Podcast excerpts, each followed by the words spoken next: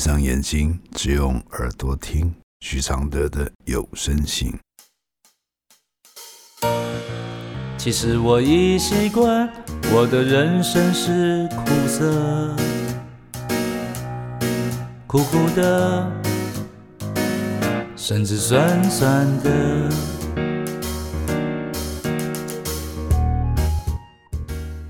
第三十五封信，在异乡发生严重又无助的事件。来信，一不小心写的太长了，写的可能不够完整，但这股力量让我想和老师谈谈，也相信有涟漪。很谢谢老师碰触不同议题去帮助他人。刚刚看到那篇北一女的文章，说真的。身为一个幸存者，每天都在努力不被“受害者”这个词绑架。看到底下那些要受害者去提出检讨建议的留言，每次我都觉得那些文字都是伤害。没有人会知道，当事情发生的时候，动物本性的你会是 fight，会冻结，会攻击，会逃跑，会静止。我当时是冻结了。我一直觉得自己是个灵机应变、危机处理能力很好的人，在一些国家流浪旅行一段时间的人呢。说真的，当事情发生的时候，灵魂和身体的分离有多可怕？我必须花一辈子的时间去找回自己的身体，去练习相信自己的每一个微小的选择。我没有办法做出任何决定，因为我好像做错了一件很大的事，而这是社会告诉我的。过了五天，朋友紧急联络当地的朋友，陪伴我一起去荷兰警察局的专属部门报案。他们专案人员告诉我：“你确定你想提告吗？没有证据，这种案子很容易落败。”你确定你记得住每一分每一秒发生的事吗？你确定你能接受一次一次说出这样的故事吗？这件事可能要拖很长的时间。你确定你能接受每次把创伤一次一次的撕开且公开吗？我说我不确定，我还在惊吓中。警察的说辞。都是想让人打消上诉的念头，他们连加害者的地址都不愿意认真看，只说着我们认为这个案子很难赢，不如就这样吧。我们能做的是，就把档案输入进入资料库，等下一个人来报案，我们将会有记录去追查这个人。身为一个旅行者，我根本没有资源、金钱。去打这个仗，我连明天在哪都不知道了。加上所有的人的质疑、批评、检讨，连处理性犯罪的警察都说道：“我绝对不会让我的女儿自己一个人旅行，好像会发生这件事的结果都是我的选择造成的。”搭便车、睡沙发、去冲浪、一个人到陌生国家等等。信任人性去探索世界，对一般人来说简直太过愚蠢。一年多后，警察透过电子邮件联络我，需要我的协助，因为对方又再度犯案。当时的我好生气，好无力。为什么我这么努力了？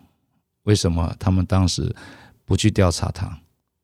为什么没有办法做更多？去阻止？为什么我的人生变得如此辛苦？为什么他还能继续伤害他人？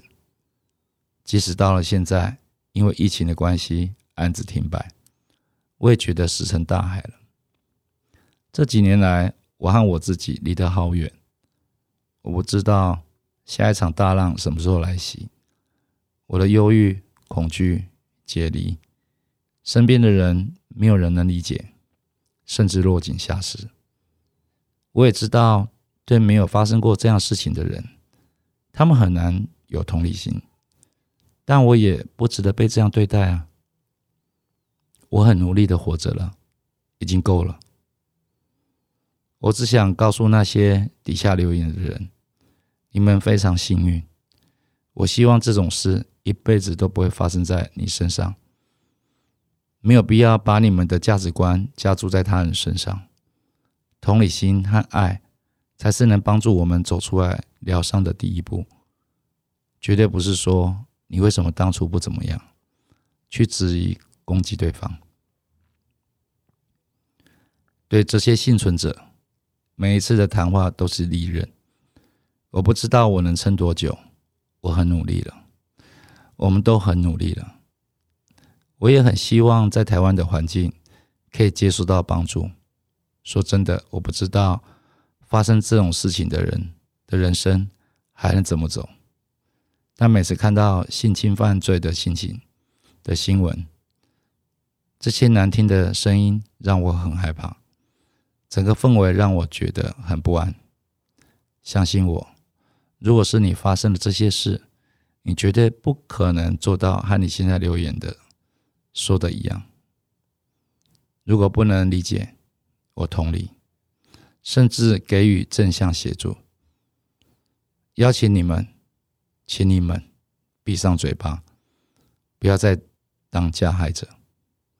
也希望在老师这边的讨论，能让台湾的心理卫生，尤其是性犯罪的幸存者，有机会能好好的活下来，有个发芽的可能。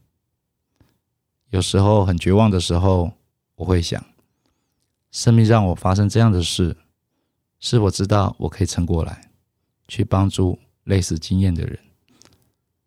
如果没有这样的小念头撑着，我大概在二零一九年身心状态极差的状况下，摇摇晃晃的往柏林地铁的轨道跳下去了。我的回复是。我是一个很有同理心的人，但这个同理心还是常常被我的无知给强奸了。因为我以前也为我相信的人说过话，说他不可能做这些事的，他做过的那么多好事，但他妈的，后来他真的干了那些事，在我的朋友身上，一个老的快进棺材的前辈。什么都硬不起来的糟老头，写那么多经典的歌有什么屁用呢？他还是在聚会里，一个要散会穿鞋的瞬间，伸手去抓了我的朋友的胸部。证据呢？该说吗？最丢脸的是，另一个要帮他办演唱会的制作人，还帮他提了礼物去找我朋友家道歉，替他遮掩吗？还是为我朋友疗伤，还只是担心活动受到影响，这样的心态，做个屁音乐呢？然后是那个色鬼前辈的老婆，当年应该也是个未成年的受害者吧？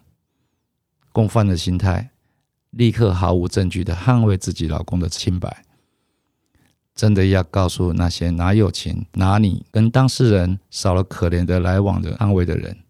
这是两件事。如果你不要变得跟我当年那样蠢，请停止这种空洞的支持。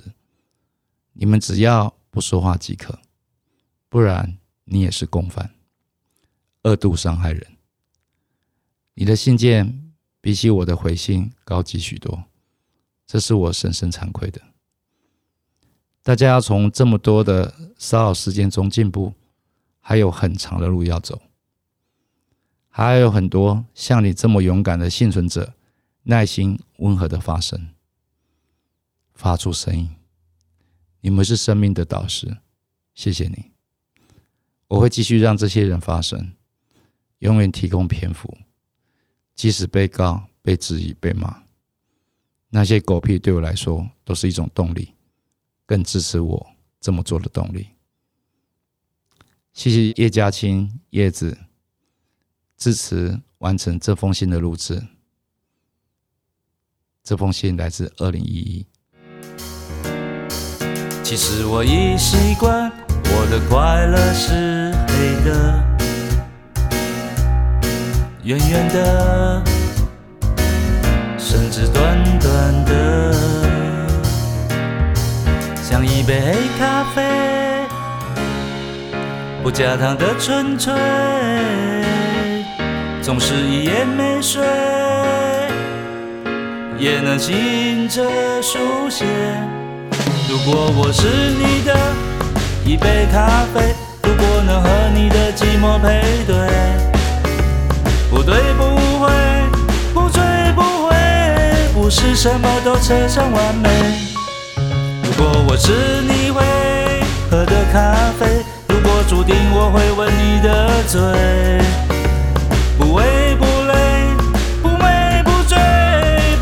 什么都要留住滋味。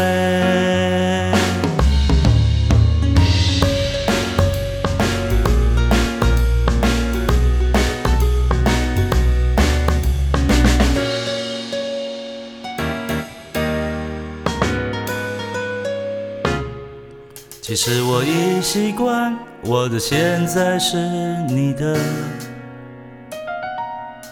悄悄的，甚至冷冷的。